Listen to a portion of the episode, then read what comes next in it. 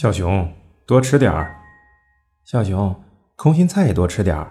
还这么年轻，不用客气。坐在两边的萧峰和叶子像两个立体环绕音响一样，一个劲儿地说：“多吃点儿，多吃点儿。”孝雄一边想着为什么大家都认为只要年轻就很能吃，一边继续往已经撑得满满的肚子里拼命地塞螃蟹。不过刚才那句话由萧峰来说也太普通了点儿。笑雄的心里对着成堆的螃蟹壳说道：“萧峰做的菜都很好吃，竟是些在店里菜单上从没见过的中华料理。大部分的料理，笑雄连名字都不知道。无论是入口即化、略带甜味的螃蟹肉，还是加了虾和面疙瘩的微辣火锅，或是厚厚的瓜片炒火腿，甚至连清蒸苦瓜酿，都有一种令人喜悦的复杂味道。光是收集这些食材，都费了不少时间吧。”真不明白为什么我会被叫到这种场合来。孝雄感觉像个弟弟，你有哥哥吗？叶子问道。从无袖裙里露出的雪白肩膀让孝雄一阵眩晕。有，大我十一岁，那就是二十六岁，是个什么样的人？在手机公司做营销，有点不靠谱的感觉。孝雄回答道，并偷偷看了几眼正在嚼着嘴吸蟹膏的叶子。叶子给人感觉好性感啊，连吃东西的方式都既高雅又性感。柠檬色连衣裙下的白色蕾丝透出了半截大腿，搭在一边的头发遮住了部分右脸。在笑雄眼里，唯有那红色的嘴唇动作最显眼。她成熟漂亮，和梨花有点像，不过和雨天里的那人完全不同。怎么了，叶子？要介绍给你吗？萧峰喝着绍兴酒说道，随意的语气像是在跟自己的妹妹说话。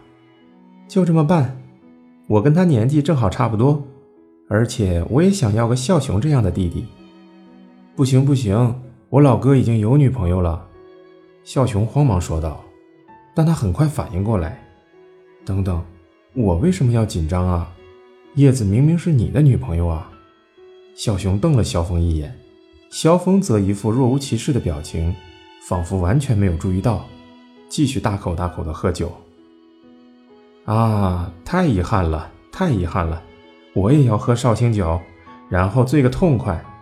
叶子快乐的说道：“好，喝。”萧峰站起身，拿了玻璃杯朝厨房走去。孝雄发现他脚步不稳，这才意识到他醉了。这到底是怎么回事啊？笑雄又在心里对着螃蟹壳问道：“几天前，萧峰请笑雄一起来吃饭，笑雄觉得那是当电灯泡，就拒绝了。但萧峰一脸认真的请求，无论如何都希望他来。萧峰都如此邀请了，笑雄也无法拒绝，于是就按照约定，在晴朗的周六下午来到中野坂上的公寓里。笑雄原以为那片地区全是亮闪闪的塔式别墅，结果一去才发现。”全是超过三十年的五层老建筑，不过每层只住了两户，所以很宽敞。萧峰住的五楼只有他一户，因此更宽敞了。孝雄走进整洁干净的客厅，看到叶子已经在喝着啤酒了，啤酒上贴着“雪花”的标签，是孝雄没见过的牌子。萧峰正在厨房里做菜，说道：“就快好了，你们俩边喝边等吧。”孝雄在店里见过叶子好几次。孝雄跟他打招呼时，他的笑容看起来似乎很悲伤。奇怪，他以前是这样的吗？一时之间，孝雄有点纳闷。烟灰缸里塞了好几支有口红印的烟头。孝雄喝着大麦茶，有些紧张地和叶子聊天。叶子很快就恢复成孝雄记忆中那种活泼的样子了。叶子喝完四五杯加了砂糖的绍兴酒后，起身说道：“我去洗手间。”萧峰的视线跟着他游移了一会儿，然后又回到孝雄身上。他拿起棕色的玻璃酒瓶，不知是第几次问道：“真的不喝吗？”孝雄依然笑着回答说：“十八岁之前还是免了吧。”这样啊，萧峰的笑容里似乎有几分寂寞。那副罕见的表情让他显得很疲惫。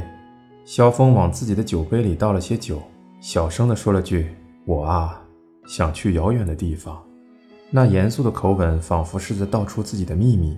笑熊不自觉地抬起头。我一直在寻找能带我去不同世界的东西，现在也是。那句话无意间轻轻地触碰到笑熊心中某个柔软的部分，感觉这是第一次接触到男人的软弱，有种不可思议的感觉。笑熊正想问那是什么意思，就听到叶子走回来的脚步声，想问的问题也消散在空气中。回过神来时，夕阳已经西下。客厅蒙上一层淡淡的阴影，大家吃完聊完，就在快陷入要做的事全做完了的倦怠气氛中时，萧峰的手机突然响了。笑雄好像松了口气，叶子则无言地望向萧峰。萧峰扫了一眼液晶屏，起身一边向厨房走去，一边接电话。他的声音很小：“你们俩先去屋顶吧，我等会儿就去。现在上面很舒服哦。”萧峰用手捂住通话口，在笑熊面前放了一把小钥匙。屋顶啊，不错耶。笑熊对叶子说道，其实心里觉得他们是被莫名其妙的赶了出来。两人离开房间，爬了一小段台阶，打开上锁的门。夕阳下，二十多米见方的空间突然呈现在眼前。过了许久，萧峰还没上来。十分钟，三十分钟。夕阳躲进云里，又冒出来，最后终于沉入遥远的地平线。街上的风景也随之产生了大变化。笑熊不自觉地注意到叶子抽烟的背影，突然想到，萧峰莫非是不想让叶子在这段时间里一个人待着，才叫我来的？可是，笑熊怎么都想不出可以和叶子聊天的话题。算了，他索性躺在冰凉的水泥地上，仰望天空。屋顶确实让人舒服，像是没灌水的泳池。周围没有什么高大的建筑，视野开阔。笑熊望着天空思考：对了，在梅雨季节，晴天的夕阳确实是这种颜色。西边的天空像是鲑鱼刺身透亮的橙色，离太阳较远的天空则渐渐变成了葡萄色。过了傍晚，葡萄色的天空悄悄地一点点地变深，不知不觉变成了藏青色。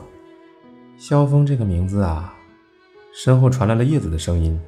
笑熊坐起身，他背对着笑熊，望着东边的天空，写作萧之风，对吧？笑熊起身，顺着叶子的视线望去，前方是西新宿的一片大楼，那里有不知名的崭新办公大楼，从大楼之间的间隙和屋顶可以看到熟悉的两百米的超高大厦。那里还有政府大楼、博悦酒店的三角形屋顶、无机质的住友大厦和野村大厦，还有像茧一样的时尚校园。只有高层大厦的顶尖沐浴着夕阳，闪现着橙色，下面的街景都沉浸在一片浅浅的藏青色中。那种大厦看起来很像山峰吧？